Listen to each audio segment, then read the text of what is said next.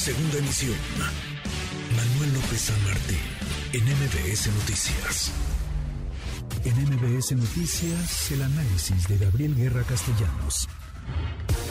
Y en medio de todo esto, querido Gabriel, Gabriel Guerra Castellanos, una nueva movilización el pasado domingo, domingo 26 de febrero. Miles, hay quienes dirán decenas de miles o cientos de miles de mexicanos saliendo a las calles a defender al INE. Mi voto no se toca, el INE no se toca. Querido Gabriel, ¿cómo estás? Muy buenas tardes.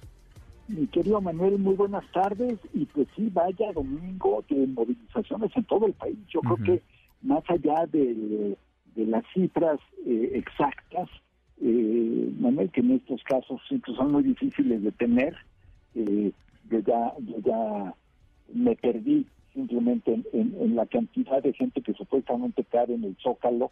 Creo que ya van de 80 mil a un millón, depende a quién escuche. Pero lo cierto es que tuvo una presencia impresionante. La movilización del domingo es algo que hay que reconocer y hay, y, hay que aplaudir también, porque yo creo que que la gente salga a la calle a manifestarse, a expresarse, a exigir eh, pues es algo muy saludable para una democracia.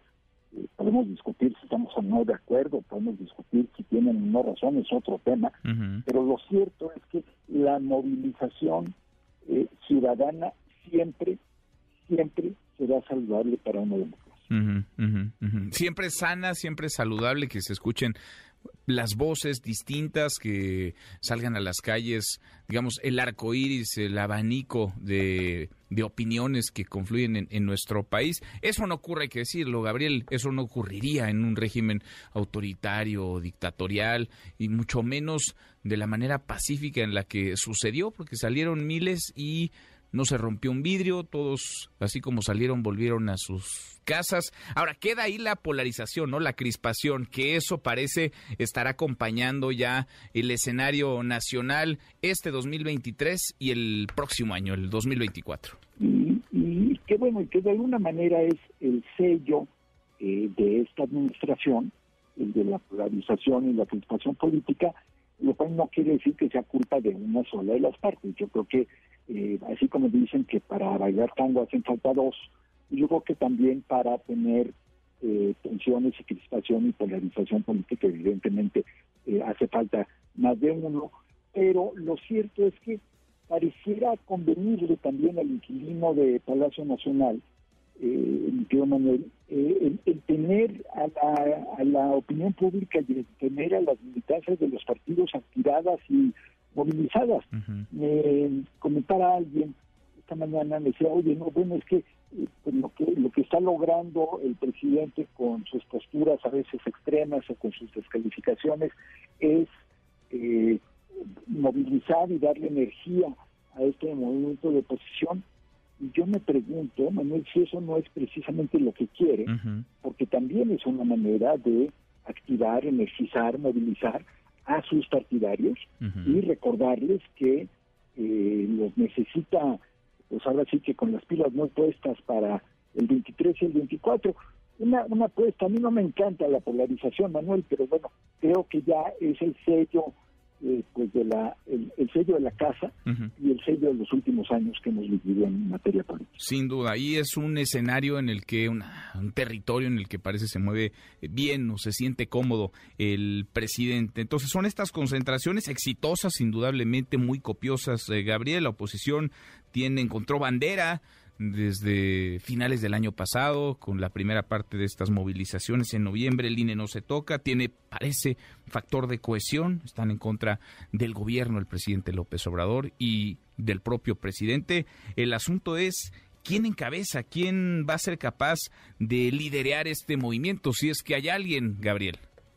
Bueno, es que esa es la gran pregunta, porque mira, esta causa, la verdad, eh, que ha enarbolado eh, la oposición, pues, se las puso de alguna manera en bandeja el presidente López Obrador con una propuesta de reforma electoral que a mí me parece, lo hemos comentado Manuel, a mí me parece muy poco acertada, me parece que se da en un mal momento y me parece que aunque tenga algunos eh, posibles méritos, eh, sobre todo en reducción de gastos y en, levantar algunas limitaciones a la libertad de expresión, la verdad es que una propuesta de reforma electoral tan poco tiempo antes de las elecciones y sin participación alguna de la oposición, pues es siempre será un desacierto, más en un país tan sospechosista como lo es México, pero ya les puso eso en bandeja, lo aprovechó bien, eh, la oposición el pase a gol lo tomó, metieron un gol en noviembre, metieron otro este domingo,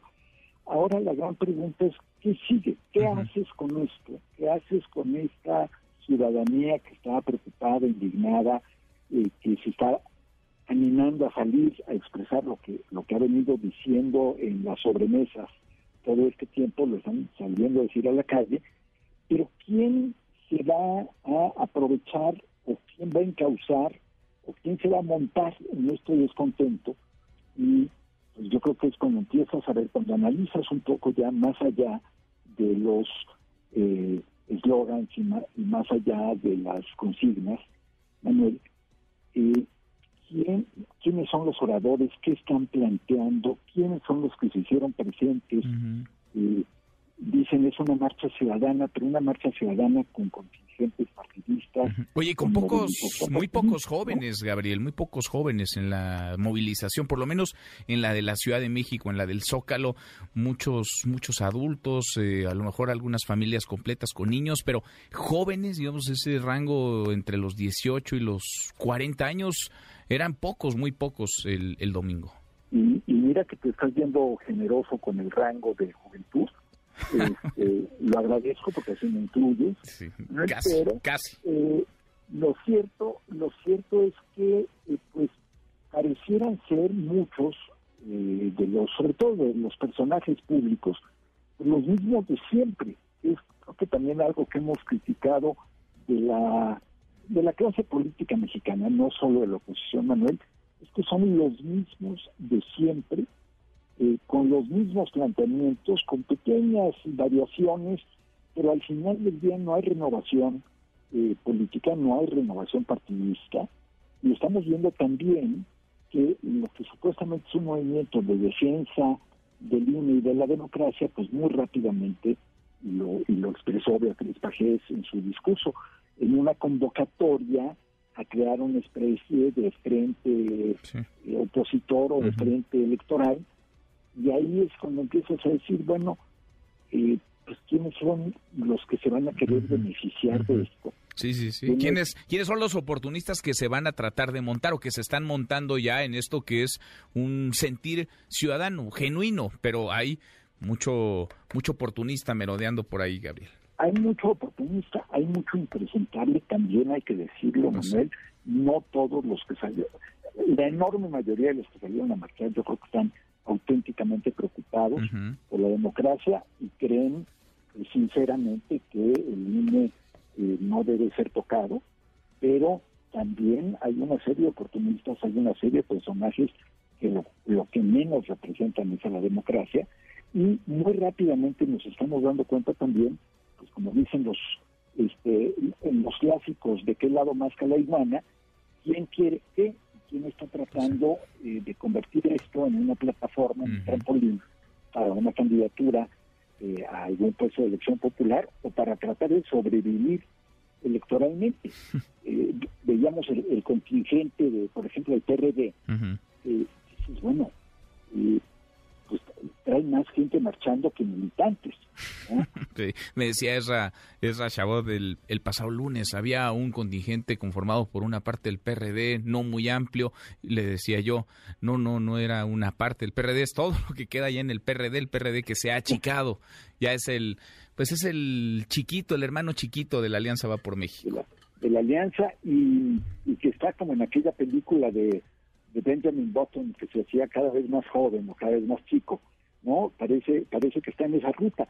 Pero también vemos a personajes eh, que pues, son lo más contrario a la, a la lucha histórica por la democracia en México, eh, también montándose sobre esto. No, no deja de haber un elemento ahí pues, perverso, me parece. Pues eh, yo sé que la política es de, también es de oportunismo, yo sé que también es de sacar provecho en las circunstancias, pero pues tampoco eh, decían las abuelitas que, es bonito el encaje, pero no tan ancho, ¿no?